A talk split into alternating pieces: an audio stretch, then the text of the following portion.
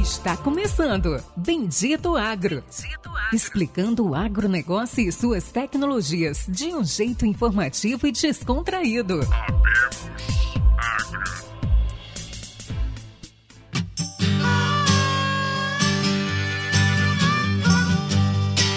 Está começando agora mais um novo episódio desse podcast focado em inovações e tecnologias. E dessa vez tenho muito orgulho de dizer que é nosso primeiro convidado internacional.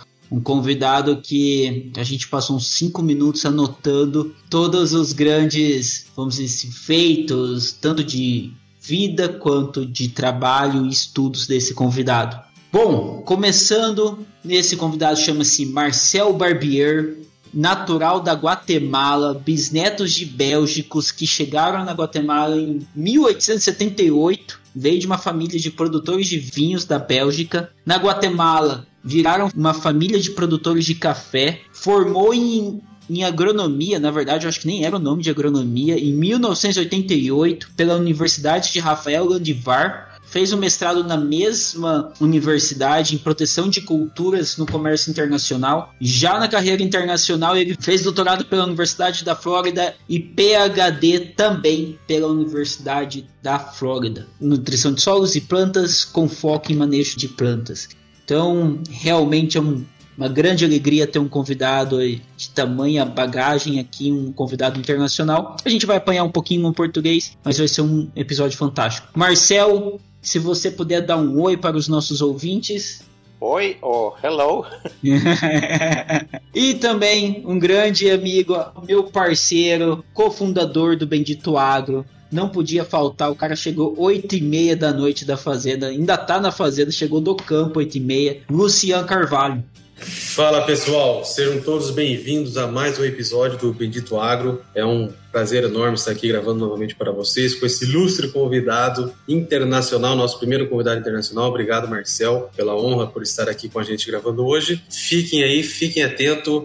E aqui a colheita de algodão não para, Pérez. Amanhã eu vou chegar umas 10 horas.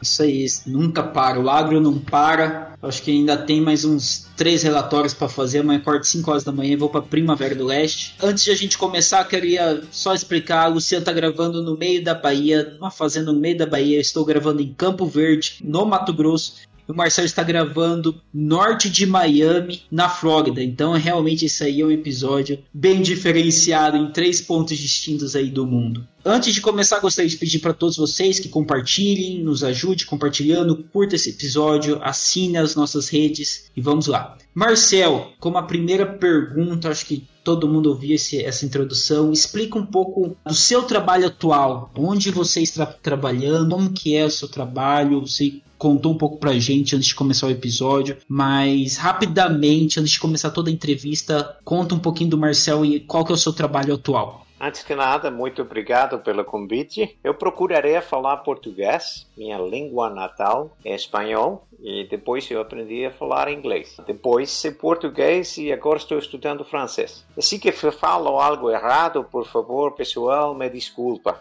Bom, tenho 10 anos que vim para a Flórida e é um ano de estar aqui com minha esposa. Formamos uma companhia que se chama ABC Organics. E essa companhia tem, é, é focalizado principalmente em fazer é, estudos de mercado, principalmente iniciamos com o mercado orgânico, por isso o nome de ABC Organics, fazendo pesquisa agrícola. Depois é, fui contratado pela uma companhia que trabalhei anteriormente, como sócio também delas na Centro-América, Stockton, desenvolvendo fungicida botânico a partir de extratos botânicos, uma planta se chama Melaleuca alternifolia, conhecido tea tree oil em inglês. Durante esse processo eu estava estudando e também trabalhando. Realmente eu acho que é feito isso toda a minha vida, trabalhar e estudar. Eu aprendi isso de minha avó quando ela estava morrendo, ele falou para mim que nunca deixasse de estudar, que nunca deixasse de aprender, porque até o momento de estar morrendo nós estamos aprendendo. Aprendendo a morrer, que ninguém vai ensinar. Trabalhei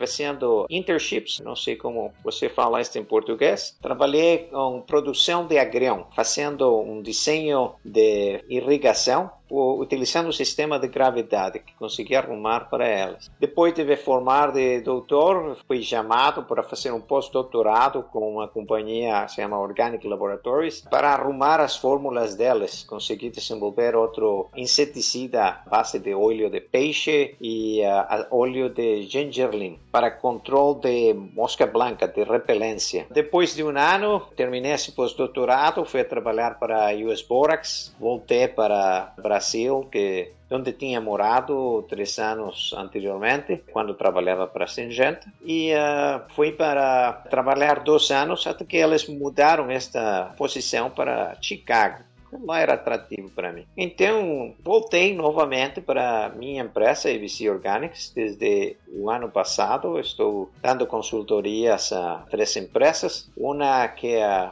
Montes, trabalhando com basalto recoberto com substâncias úmicas. Outra companhia, New Terra, que está desenvolvendo bioestimulantes à base de óleos vegetais. E outra companhia que é a mesma de Agrião, que agora faço pesquisa por contrato para eles, para entender outros problemas que eles têm de estresse com um fitoplasma. Então estamos trabalhando com diferentes alternativas principalmente sempre focalizando na parte de óleos essenciais. Agora que estou iniciando este desafio para mim, eu quero falar quatro idiomas antes de cumprir 60 anos. Estou estudando francês, porque os franceses têm desenvolvido muita pesquisa, principalmente na banana, e é uma cultura que eu considero que é muito interessante de trabalhar com ela. Eu estou fazendo pesquisa de nutrição na banana para reduzir ataque da doença que se chama cigatoca negra negra, ou cigatoca preta. Isso é o que eu faço agora. Uau! Fantástico, Marcel. Eu acho que é um pouquinho aí de uma grande rotina, de uma grande carreira, de uma grande história. Quer falar quatro idiomas antes de chegar nos 60 anos. Maravilha.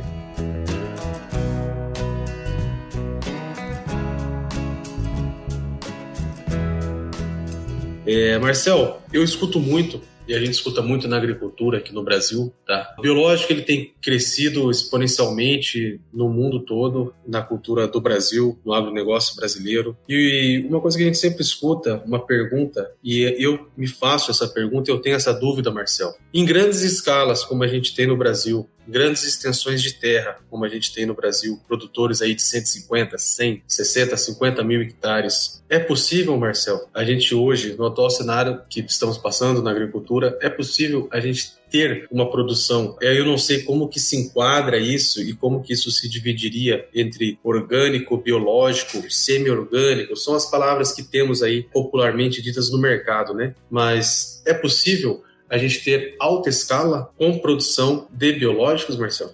Bom, eu pessoalmente acho que é possível, mas não é da noite para amanhã que vai acontecer. Vai acontecer gradualmente, como muitas das mudanças no mundo têm sido acontecidas. Se você falasse com uma pessoa, você virar, vai voltar, vamos falar, 30 anos no passado. 30 anos atrás, 1990, as pessoas perguntavam: Tu acha que é possível se ver uma janela um com outro? Coisa de louco, certo? Mas hoje fazemos. Ah, se você voltar 100 anos para trás, falaria: Tu acha que é possível ir para a Lua? Em 1969, se não estou errado, foi que falaram que o homem foi capaz de ir para a Lua. Então, se você analisar de que está feito a costa terrestre não só são minerais. Tu tem uma interação entre substâncias orgânicas e substâncias inorgânicas, entre minerais e microorganismos. Microorganismos que estão morrendo, estão virando e dando vida a outros microorganismos. De minha geração, eu sou nascido em 1965. Quando eu iniciei a ser formado como agrônomo, eles nos ensinaram que tínhamos que desinfestar o solo, esterilizar o solo. Estaba bromuro de metilo, metan, sodio, you name it, lo que quiera nombrar estávamos errados. Nós estávamos matando muitos micro-organismos ruins, mas estávamos matando muito mais micro-organismos bons. Então, o que é o que faz uma cultura dar a máxima produtividade? O balanço certo de nutrientes. Você tem ouvido do mínimo de Liebig e que o nutriente que esteja mais limitado é o que vai limitar a produtividade de uma planta. Lamentavelmente, nós ainda não só no Brasil, no mundo todo. Aplicamos principalmente nitrogênio e depois foi nitrogênio, fósforo, potássio. E depois nós entendemos que teníamos que trabalhar as bases, falar calagem, falar com o magnésio, secundário também com enxofre. Depois também temos que trabalhar com micronutrientes. E vemos, por exemplo, hoje estou trabalhando com silício, que é, não é considerado essencial, mas é beneficioso. Mas isso é da parte mineral mineral. Será que também nós temos que ter um balanço biológico? Eu estou discutindo com uns colegas, falando, ok, será que nós não temos que fazer também dentro da mínimo de Liebig, incluir os micro-organismos também? Porque o solo, a vida na Terra, não só são minerais, não só são nutrientes, são todos esses micro-organismos biológicos que estão aí. Então, nós, com excessivo uso de adubos ou excessivo uso de defensivos agrícolas, causamos desbalances. Mas hoje, eu acho a comunidade, tanto de defensivos agrícolas como a indústria de adubos fertilizantes, está mais consciente disso. E tem todas estas companhias trabalhando por desenvolvimento de diferentes micro-organismos, tricodermas, bacilos, streptomyces, etc., que ainda temos que encontrar mais. Nós falamos, por exemplo, de extinção de espécies sobre a face da Terra, mas eu não tenho ninguém escutado falar quantas espécies de micro-organismos do solo possivelmente nós extinguimos e quantas novas possivelmente têm aparecido. Então, é, se acho que é factível, ou acho que nas próximas décadas, possivelmente dois, três décadas, nós vamos conseguir esse balanço. Ou acho, estou positivo, que vamos conseguir virar também e conseguir fixar mais carbono no solo. Mas temos que trabalhar juntos, não podemos trabalhar isolados. Ambientalistas e cientistas e produtores. O agro é bendito. Eu gosto gostei, adorei o nome de vocês. Bendito Agro, porque é Deus quem coloca todos nós juntos. E assim como nós vamos conseguir, juntos.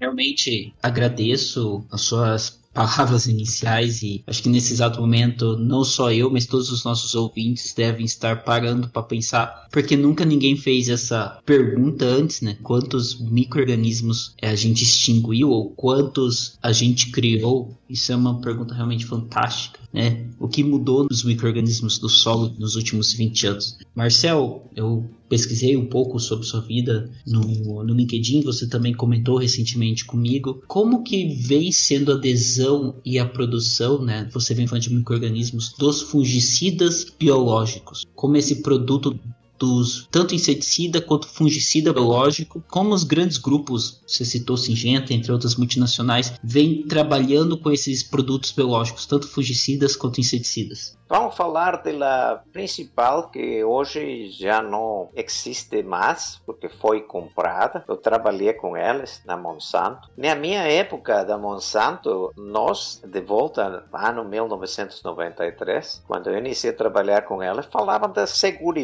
do glifosato. E eles nos ensinaram como é que o glifosato trabalhava, inibindo síntese de aminoácidos e o ácido químico. E, bom, que a planta morria de fome e iniciamos também trabalhando com a aplicação para labrança de conservação. Você conseguia matar a maleza, as ervas daninhas, e o milho e a soja crescem entre eh, todas essas ervas daninhas que vão morrendo. Mas em esse então, nunca se pensou, bom, fazer uma análise de microbiologia do solo, ver como eram afetados. Claro, passaram todos os testes de toxicologia, toxicologia aguda, crônica, termal, inalatória, neurotoxicologia. Realmente tudo isso dava certo, mas nunca também tínhamos achado quanto ia ser problema a longo prazo, 20, 30 anos no futuro. Então a Monsanto investiu na companhia que se chama Novasims, que estuda precisamente microorganismos. A partir disso também apareceram outras companhias, GBM, que é da México, que o grupo que iniciou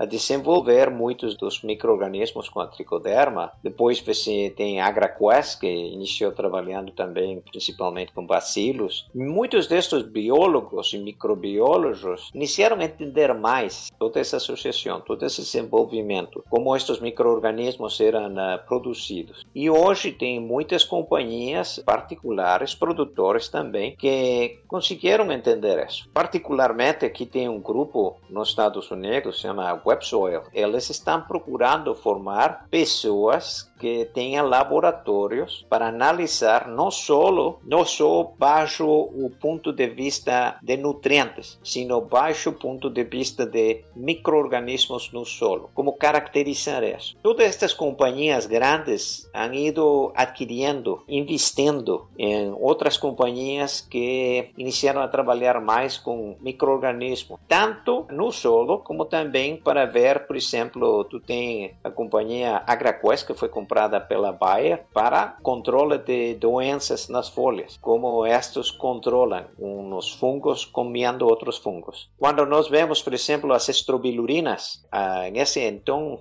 era Sêneca, antes de que fosse Singenta, eles observaram tinha dois fungos que chamavam Estrobilurus e Eudemancella. E estes fungos se alimentavam de outros fungos. Então, eles conseguiram aislar esses essas substâncias e por isso a estrobilurinas vem desse fungo que chamava estrobilurus. E eles sintetizaram e conseguiram no laboratório conseguir modificar as moléculas porque essas substâncias eram suscetíveis ao sol ou à temperatura. Então para ser estáveis a nível de laboratório eles conseguiram modificar as moléculas. Porque não só é multiplicar os microorganismos tu tem que ser capaz de que esos microorganismos se van a manter ativos no solo ou sobre as folhas. Então, tu tem que pensar em uma solução, uma formulação que quando reage com água, eles vão a poder ativar e poder sobreviver. Imagina, por exemplo, um campeão olímpico em natação, Phelps, aqui dos Estados Unidos é um campeão. Mas se você deixa ele no meio do Atlântico, tu acha que ele consiga chegar à, à costa, à borda? Não. Não importa quão bom nadador ele seja, ele vai morrer, porque muito longe o viagem. Esses micro-organismos podem ser muito bons, mas se você não coloca também dentro da cabeça, olha, esses micro-organismos também precisam de viver. Tu tem que manejar nutrição para as plantas, mas também para os micro-organismos. Então, estas multinacionais vêm trabalhando todos os aspectos. Eu acho que é a forma de que vai virar pouco a pouco a agricultura.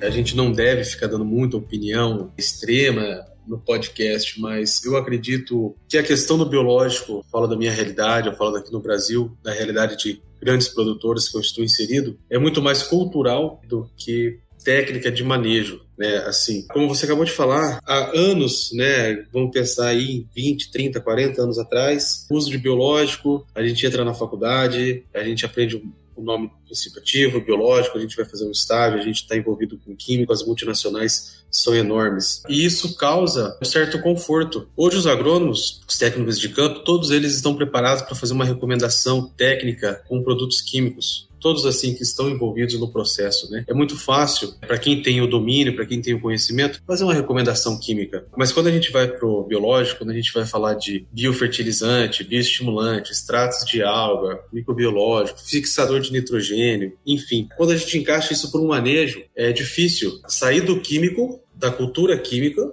da cultura do conforto. Quando eu tenho uma incidência alta de praga, eu faço uma aplicação e aquilo ali resolve. Eu trabalho corretivamente hoje na agricultura, eu sair desse manejo, me desvincular dessa zona de conforto e aprender a trabalhar preventivamente. Eu acredito que essa é a, é a linha do biológico. E para quem está nos ouvindo, Marcel, você, mais do que ninguém, tem um grande gabarito para dizer isso. Como começar, como iniciar, como integrar, como casar o químico com o biológico pensando num MIP, no manejo integrado de pragas e no manejo de uma grande propriedade agrícola, Marcelo? Eu acho que eh, não é só manejo integrado de praga, realmente é manejo integrado de sistemas, porque tu tem que pensar na agricultura como um grupo de sistemas. Tu tem várias coisas que acontecem na agricultura. Como colocar juntos isto? É como quando uno casa. Você casa não só com a esposa, você casa com a família. E dentro dessa família você tem um montão de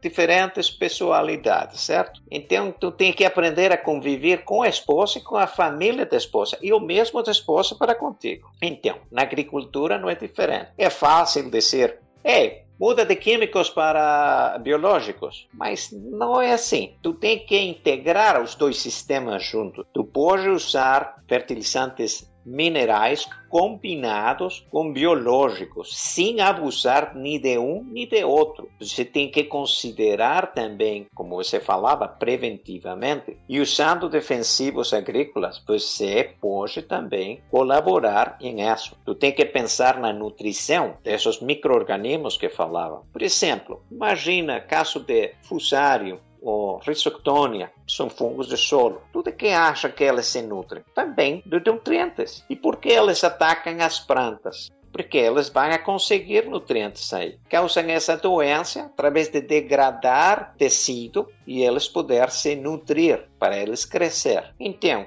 por isso eu falava, tu tem que pensar também na nutrição desses micro-organismos bons que vão a competir contra Fusarium. Pero se não tem suficiente nutrição no solo, que não só vai falar de elementos minerais, nitrogênio, fósforo, potássio, etc. Você precisa aminoácidos, proteínas, polissacáridos, açúcares simples, ácidos orgânicos, ácidos úmicos, ácidos fúlvicos. E todo esse conjunto se chama de substâncias úmicas. Lamentavelmente, muitas pessoas pensam que é ácido úmico ou ácido fúlvico. Não é assim. É uma combinação de todos esses ácido úmico, fúlvico, eh, úmico, úlvico, açúcares simples, etc., que juntos vão formar essa substância úmica. Imagina milhão de anos atrás. Tu tem perguntado como a leonardita se formou? A leonardita se formou de árvores eh, antigos, milenares. Quando caíram solo, foram transformados em essa matéria orgânica. Animais também, dinossauros, etc. Todas essas substâncias que se foi formando em carvão, depois eh, terminando de, de configurar, contém não só carbono, contém todas essas substâncias que eu te nombrei agora. Então,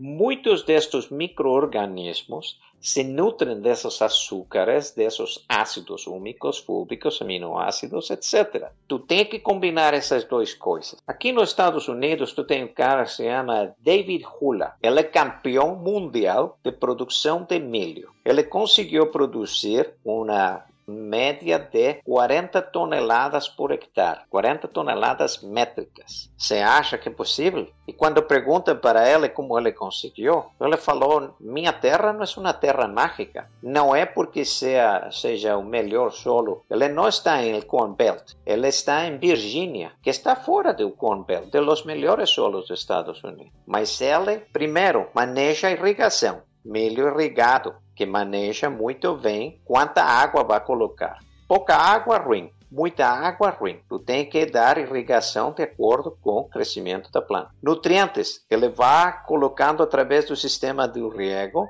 de acordo com como a planta vai crescendo. Ele maneja micro-organismos que ajudam ela a diminuir fungos do solo, mas também a decompor para que muitos desses nutrientes estão disponíveis para a planta. Nutrientes que você imagina, por exemplo, como titânio. Titânio é muito importante para a produção de etanol. Ele faz a combinação perfeita. Ele não é um PhD, ele é um biólogo que logrou, conseguiu entender seu sistema de produção na fazenda dele. E como ele fala, se eu vou para outro estado ou outro país, o primeiro que eu vou fazer é analisar quais são minhas condições, qual é meu solo, qual é minha temperatura, minha umidade relativa, que cultura vai crescer melhor de acordo com essas condições. que eu preciso formar aqui? Primeiro que eu preciso ter saudável o solo. Se você não tiver um solo saudável,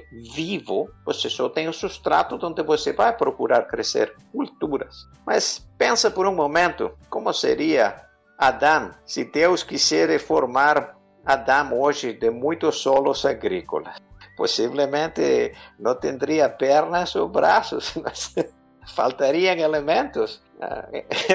Uma brincadeira, mas é, Deus é Deus, claro, ele vai conseguir é, fazer milagre e formar um homem como deve de ser, mas é uma brincadeira. Mas se é possível, mas nos sistemas. Tu tem que pensar em sistemas de sistemas de produção. Não pode pensar em mudar um sistema por outro sistema. A natureza, se você vai para Amazonas, você vê muita biologia acima, mas se você conseguir introduzir dentro do solo, abaixo da Amazônia, você vai encontrar todos esses minerais que estão suportando a vida biológica acima. E a vida aí acontece, morre, cai e é um ciclo contínuo. Manejo de sistemas é um casamento. Perfeito, Marcel. Apenas para os nossos ouvintes, quando ele falou 40 mil toneladas por hectare, apenas para vocês uma rápida conta, dão 660 sacos de milho. Realmente, brincadeiras à parte, se a pessoa for lá colher milho verde, deve dar em um hectare umas 10, 100 mil pamonhas, tá? Então.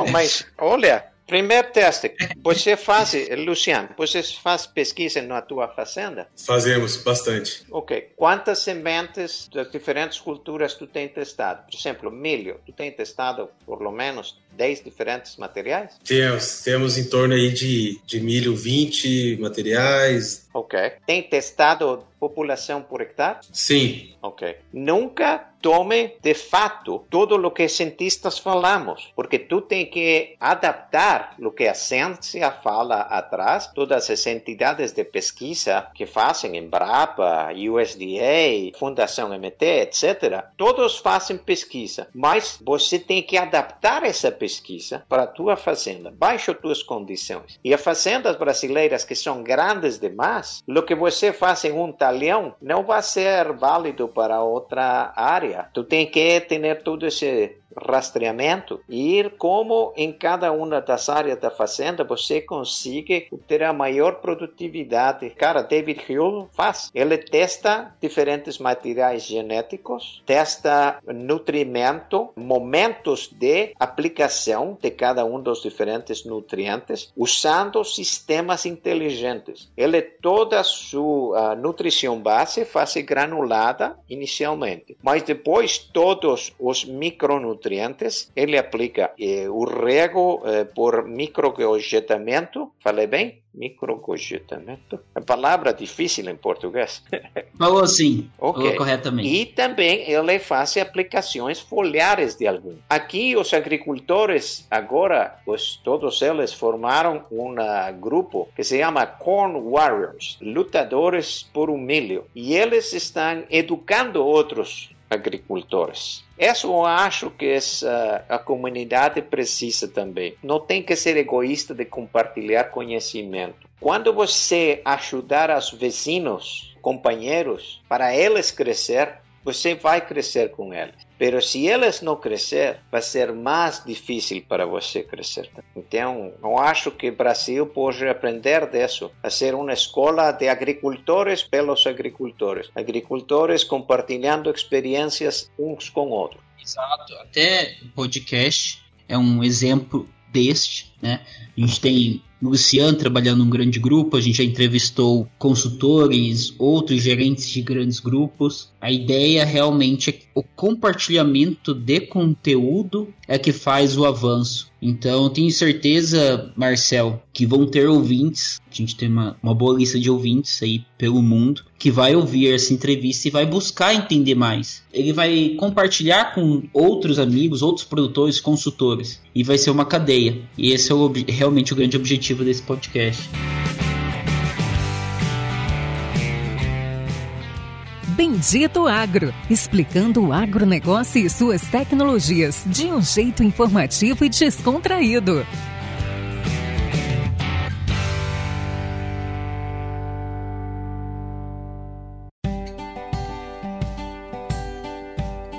Marcel, até um pouco você comentou você tocou nas substâncias úmicas. Ninguém realmente entende, né, como as substâncias úmicas, ácidos fúlvicos úmicos, açúcares, como toda essa de que é um dos principais componentes da matéria orgânica, como realmente todos esses, vamos dizer, essas substâncias, compostos ajudam nos sistemas, como eles fazem essas ligações. Eu gostaria que você explicasse também, isso também envolve um pouco da consultoria que você vem realizando atualmente. Explica pra gente assim de uma forma desse contexto maravilhoso que você passou pra Bom, gente. Eu te compararia as substâncias úmicas com a sangue, caso dos humanos e os uh, outros animais mamíferos que têm sangue certo? Se você vê na sangue, a sangue é transportadora dos nutrientes, mas uh, na sangue você não só tem nutrientes, você está transportando também açúcares, está transportando oxigênio no solo. Tu tem também que ver isso. Se você vê as minhocas, de onde elas acontecem? De onde crescem as minhocas? E de onde muitas pessoas têm produção de minhocas para excremento das minhocas? Está falando de humus, etc. Por quê? Porque não só são nutrientes. Você de aí, essa minhoca está sendo alimentada e ela está excretando e é todo um processo são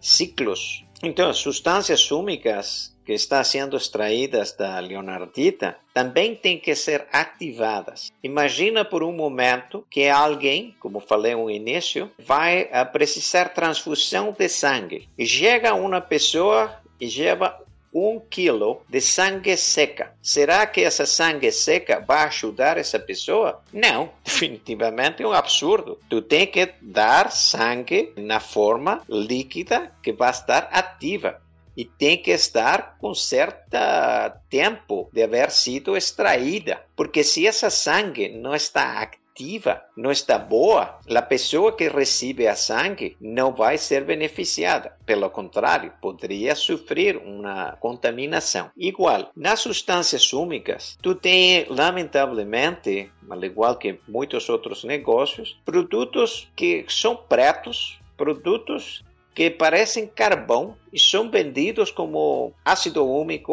ou substâncias úmicas. São a mesma origem, mas não estão ativos. Se você coloca em água ou você procura fazer uma análise em colunas para ver quanto de carbono ou de eh, outros elementos, essas substâncias úmicas, vão estar solubilizados no solo, você vai encontrar diferenças. Aqui tem uma Associação de Comercialização de Substâncias Úmicas, que desenvolveu uma metodologia que, com muito prazer, eu posso disponibilizar para quem quiser, para poder determinar a presença de ácidos úmicos e fúlbicos, que são as, entre 80% e 90% das substâncias úmicas são essas duas substâncias, ácidos úmicos e fúlbicos. Essa metodologia serve para determinar realmente quanto dessas substâncias estão ativas ativas. Porque lembra disso, você como produtor, quando você joga um fertilizante ou substâncias úmicas no solo,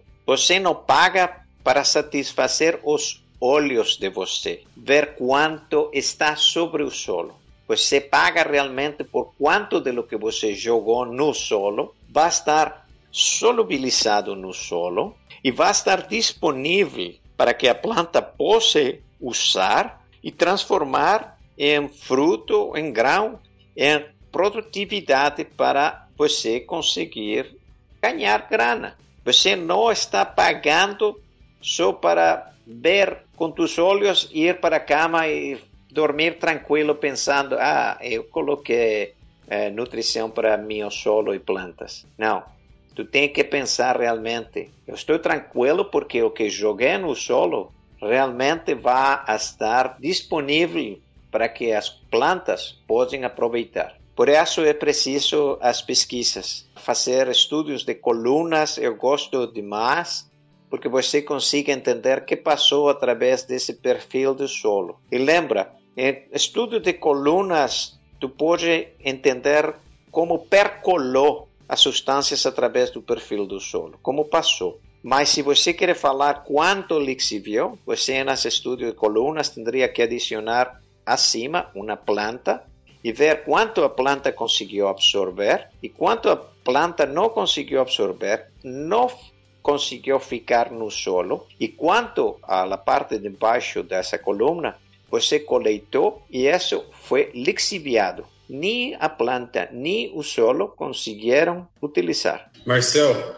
eu queria perguntar o seguinte: pensando em um solo empobrecido, pensando em um solo judiado, em um solo aqui na nossa região a gente chama de semiárido, me ajuda aí, Pérez, dá um exemplo para ele aí do solo dos Estados Unidos, que seria aqui uh, Tocantins, mais ou menos, aqui um solo mais pobre, Pérez areioso, arenoso. Arenoso é um solo pobre em nutrientes. É isso.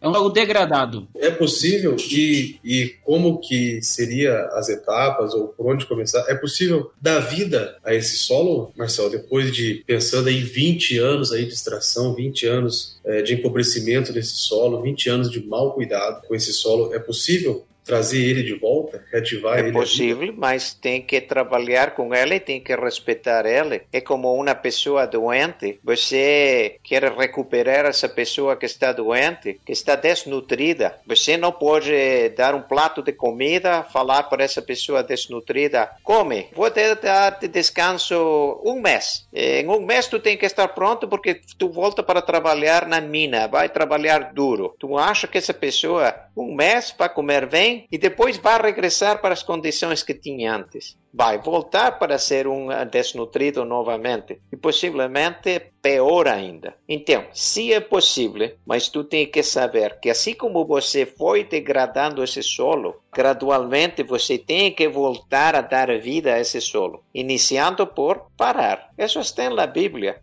Tu trabalha solo seis dias e descansa sétimo dia. Se você viaja para Israel, vai para um kibbutz. Eles respeitam um ano, não toca a terra, deixa descansar a terra. Brasil, com tanta terra que tem, pode fazer isso.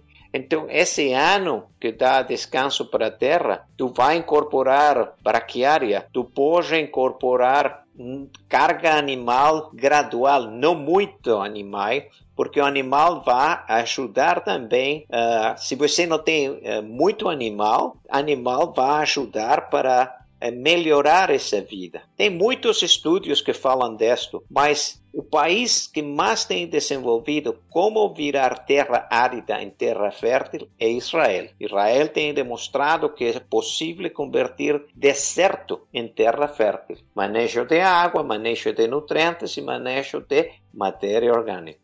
No mercado hoje tem uma, uma saturada, vamos dizer assim, da oferta, da disponibilidade de ácidos úmicos e fúlvicos. E a gente escuta aí diversos tipos de origem, né? Quais são as origens orgânicas dos ácidos úmicos e fúlvicos? Tem como elencar qual que é o melhor ou não? Ou isso não é possível? Depende do objetivo. Tu tem diferentes minas de leonardita no mundo. Muitos dos lugares que estão mais desenvolvidos têm sido encontrados aqui em Estados Unidos, mas com certeza eu acho que em Brasil tu tem também muitos lugares com uh, muito bom material de matéria orgânica, de leonardita. Mas não é muito só de pensar em essa matéria orgânica. Vocês possivelmente têm já ouvido também falar de biochar, de biocarbono, biochar, que é matéria orgânica depois de que você coletou, você coloca a uh, decompor, você vai virar isso em uma matéria que chama biochar, biochar. Não sei como vocês falam em português realmente. É, é novo para nós, Marcel. Você já ouviu falar desse trabalho, você? Não, em diferentes partes do mundo tem procurando eh, emular o que faz uh, essa descomposição de material orgânico e depois eles colocar como um material similar às substâncias úmicas que viram material preto. Esse material já em decomposição eles colocam no sol. Mas será novamente que está ativo Além das diferentes minas de leonardita que você tem no mundo, não basta só de falar no material de origem. Tu tem que pensar também como você processa esse material para fazê-lo biologicamente ativo. Isso é o que a Montes, a companhia que estou dando a consultoria, conseguiu desenvolver. Eles colocam uma substância para ativar realmente que essa, esse material de leonardita ou essa matéria orgânica vai estar ativa e disponível para a planta para conseguir que solubilize através desses ácidos úmicos e fúlbicos, esse balanço entre ácidos úmicos e fúlbicos. Então, não só é a origem, é o processo desse material de origem. Você está ouvindo Bendito Agro, o seu podcast de agrotecnologias.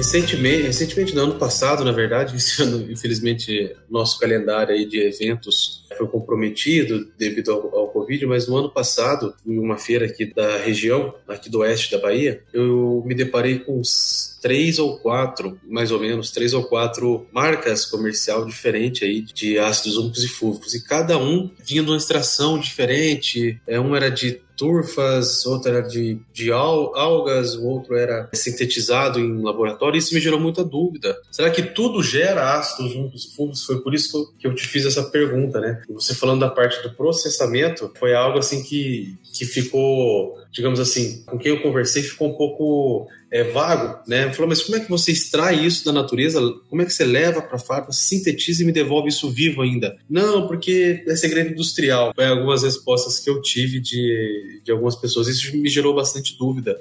Eu, como descendente de cafeicultores, posso te falar para as pessoas que estão ouvindo, que sabem de café, posso falar. Um bom café vai te estimular, te vai fazer sentir bem. Pero um café ruim, nossa, vai te irritar, vai sentir acidez. Então, uma boa substância úmica, tu vai ver resposta nas plantas. E uma substância úmica que não é ativa, tu não vai ver resposta nas plantas. Novamente, eu não acredito nos uh, materiais publicitários muito bonitos, muito adornados, com muitas boas fotografias, com gráficos. Eu acredito mais no lado a lado. Eu acredito que a melhor forma de testar produtos é no campo, não é em papel, não é em um PowerPoint. Assim que convido as pessoas que recebem palestras, que vêm, compra um pouco e testa. Não compra tudo de uma vez, porque possivelmente tem um bom material que não tem um, uma muito boa apresentação em PowerPoint, é, que não fez um muito bonito é, flyer, mas produto é bom as pessoas não compram porque falam, ah, esse produto vai ser ruim. Olha só essa apresentação. Então, também, quando você, como companhia, não sabe explicar respeito a tu produto e não conta a história, como foi tu produto, imediatamente, quando você não tem resposta, fala, olha, isso é secreto industrial. É melhor falar, não sei, senhor, vou procurar informação e volto contigo. não, não pode mentir para público. Isso é fantástico. Vai ficar de guardado essa resposta para quando eu for em alguma apresentação de algum novo produto e for segredo industrial, vou falar, fala que não sabe que é mais bonito. Isso é... é algo que eu mesmo fico irritadíssimo, o cara chegar, pô, gente, que vocês escutem isso aí que sei lá, me desculpe ou levem de lição. O vendedor chega ali, né, o agrônomo, nossos colegas de trabalho, chega e fala: Ah, meu produto deu 14 sacos de diferença. Deus do céu, cara. Eu não acredito em nada isoladamente no mundo que dê 14 sacos de diferença numa lavoura. Não tem como. A não ser que você não jogou nada na testemunha, então o produto é um mix completo de tudo que tiver. Não tem como, né? Então, algumas apresentações, alguns layers, fly aí, como o Marcel falou, a gente vê lá é, 14 sacos, 12 sacos. Eu, particularmente, não acredito nisso. Eu acho que tem que botar no campo e tem que testar mesmo. Eu falaria que não deve ninguém te falar que um produto X dá tantos sacos a mais. O que nós podemos falar de qualquer produto é: meu produto ajuda em diminuir a queda do potencial genético que pode ter do material em tantas sacas. O que dá produtividade é o material. Se essa semente desse material genético que você tem tem potencial de dar 100 sacas, vamos falar de soja, tem potencial de dar 120 sacas. Por que não se consegue? Porque não teve adequada hidratação, porque não teve adequada nutrição, porque não teve suficientes horas luz, possivelmente eh, teve muitas variações nubosidade. Tem tantas variáveis que podem afetar a produtividade de uma planta que não vai expressar todo esse potencial genético. Eu, eu mido 1,80m. Eu sou o mais pequeno de meus irmãos. Meu irmão mais velho, ele mide 1,85. Meu irmão mais novo mide 2,5 metros. Por que eu não consegui chegar a 2,5 metros? Não sei, eu fui nutrido igual. Então, quantas sacas a mais eu tinha que haver comido para chegar a 2,5 metros? Cinco? Não. Fantástico, Marcelo. Até já deixo o disclaimer aqui para nenhum vendedor usar essa frase do Marcel. Mas, Marcelo, trocando algumas perguntas, a gente está avançando aí com o podcast. Um dos pontos que você vem trabalhando recentemente é com a consultoria dessas três empresas. Essas empresas são novas no mercado elas estão expandindo expandindo internacionalmente. Como que é esse trabalho de consultoria de uma expansão de uma empresa para um outro país? Como que realmente funciona? Você explica como é o posicionamento do produto, ou você ajuda na legislação, ou, ou você ajuda num, na documentação desse produto para um outro país? Como que realmente esse processo funciona, né? Da consultoria de uma empresa dos Estados Unidos para o Brasil ou para um outro país? Antes que nada, eu tenho que agradecer a Deus. Deus tem me dado a oportunidade de haver trabalhado, haver nascido em uma família que ama a agricultura e agricultores, haver trabalhado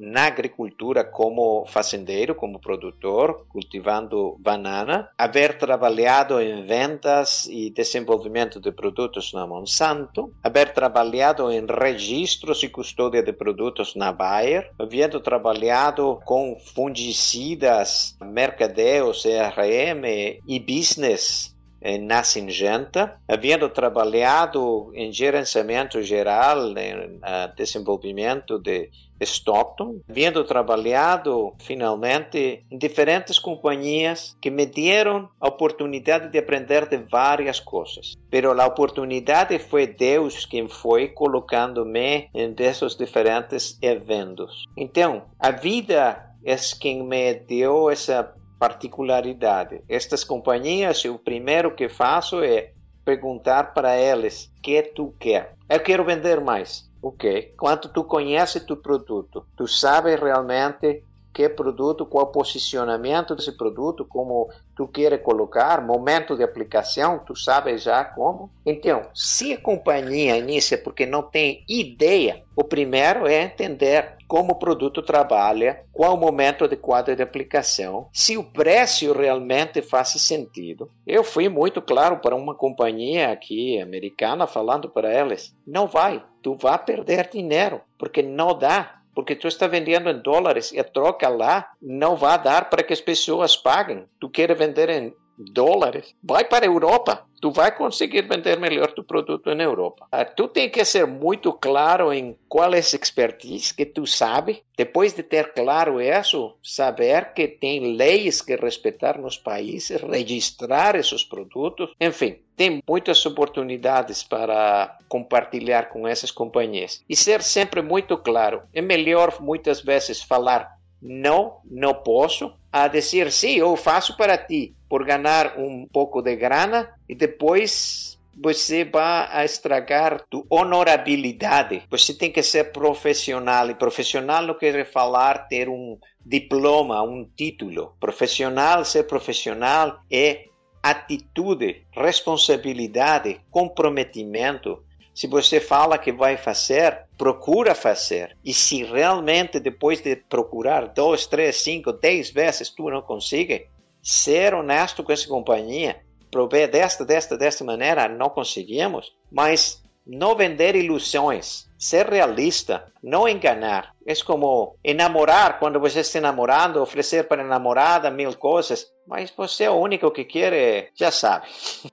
Então, é melhor ser sempre honesto. Deus te vai recompensar isso. Exato, fantástico, fantástico, Marcelo. É, é interessante como quando você dá essas consultorias internacionais e você é sincero com a empresa, não vá para o Brasil, você não irá conseguir vender o seu produto.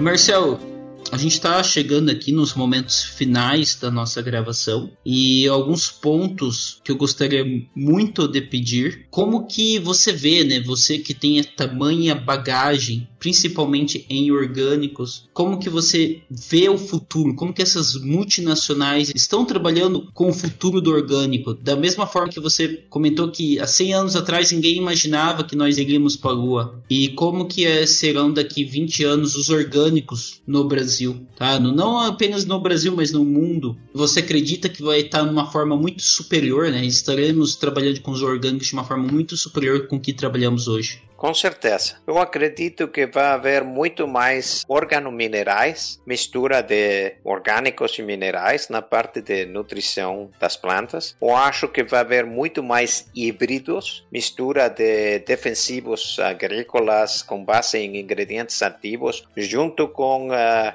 por exemplo, óleos essenciais, você já tem hoje no mercado. Acredito que vai evoluir muito esse casamento entre o mundo dos sintéticos e o mundo dos orgânicos. Perfeito. É realmente esse tipo de trabalho que a gente vem focando até mesmo nós, né? Eu pessoalmente trabalhei no passado com análise de DNA de microrganismos do solo, onde nós buscávamos o uh, uso de entender organismos que ajudavam na sintetização de nitrogênio, microrganismos que ajudavam na absorção de fósforo, de potássio, como que tudo isso vem trabalhando e como esses também microrganismos, eles também impactavam também tanto em nematóides quanto doenças de solo. Então viemos aí, o Luciano também vem trabalhando com um desses testes, a gente trabalhou também com alguns trabalhos aqui, alguns testes aqui no Mato Grosso e realmente é, ainda é muito caro esse tipo de análise para o Brasil, mas acredito que será o futuro no mundo. Não só no Brasil, mas também no mundo. Eu enviarei para você uma liga para esta instituição que está procurando desenvolver laboratórios de análise biológico. O custo dessa formação, como desenvolver um laboratório de análise biológico, sobretudo para microorganismos no solo, é de 3.200 dólares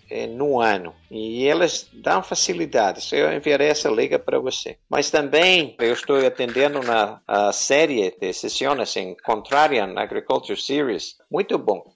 Ontem escutei a Federico Trucco, falou precisamente como a Bioceres tem desenvolvido muito de, desta oportunidade de uso da biotecnologia em desenvolvimento de, de micro-organismos também. E o futuro de mais em base de plantas que são minerais ou em base animal também para a nutrição das pessoas. Então, enfim, eu quisiera encerrar com uma história que eu recebi de um professor. É uma pessoa muito inteligente. Tinha dois alunos que queriam uh, fazer uh, uma maldade para ele. Então, eles colheram um passarinho, pensaram perguntar para o professor que eles tinham na mão. Ele definitivamente vai saber que era um passarinho. Então eles pensaram: vamos perguntar se o passarinho está vivo ou está morto. Se ele fala que está vivo, nós quebramos o colo do passarinho e demonstramos que ele está errado. Se ele fala que está morto, deixamos voar o passarinho e demonstramos que ele está errado. Então aproximaram o professor, que é uma pessoa muito saiva, e pergunta: "Que temos na mão?" E ele falou: "Acho é um passarinho." Então imediatamente eles perguntam: "Está vivo ou está morto?" Então ele falou: "Está nas mãos de vocês. O futuro de agro está vivo ou está morto. Está nas mãos de todos nós estamos envolvidos na agricultura. Não só é de um grupo dos microorganismos biológicos orgânicos, ou do outro grupo dos minerais, dos defensivos agrícolas, agrotóxicos, como queira chamar. Tem muitas pessoas maliciosas que falam em contra de uns ou de outros produtos que falam em contra dos produtores da agricultura. Cada vez que você vê um agricultor, fale obrigado, porque sem agricultores a humanidade não vai viver. E cada vez temos no mundo menos pessoas dedicadas ao campo. Precisamos mais. E nesse sentido, o Brasil está tomando uma liderança. Eu cada vez vejo mais e mais estudantes de agricultura no Brasil. Parabéns. Precisamos mais pessoas pensando se esse passarinho está vivo ou está morto. Muito obrigado pelo convite. Obrigado, Marcelo. Obrigado pelas palavras. Emocionante. Eu acho que muitas pessoas vão ouvir isso aí. É, eu me emocionei um pouco aqui, mas é, fazer parte disso tudo é muito satisfatório, sabe? Fazer parte do agro e bater no peito e a gente falar assim: a gente move o mundo, a gente alimenta o mundo. Às vezes parece brincadeira falar algo assim, mas a gente faz parte de uma grande engrenagem, de uma grande máquina chamada agricultura, chamada agronegócio. Obrigado pelo episódio de hoje. Obrigado, Pérez. Obrigado a vocês. Boa noite e Deus abençoe vocês. Bendito agro. É isso aí, pessoal. Encerrando esse episódio fantástico. Boa noite a todos. Quero agradecer também a rede Agrocast maior rede de podcasts do agro do Brasil. Obrigado a todos os ouvintes e não esqueça de compartilhar com todos os seus amigos e com quem mais possa interessar esse episódio fantástico. Um grande abraço.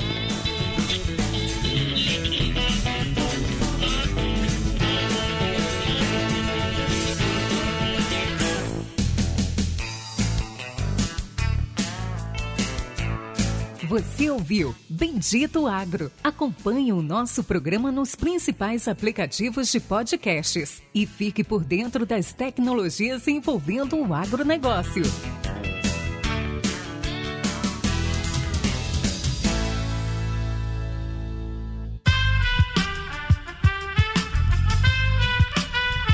Esse podcast foi editado por Aerolitos Edição Inteligente.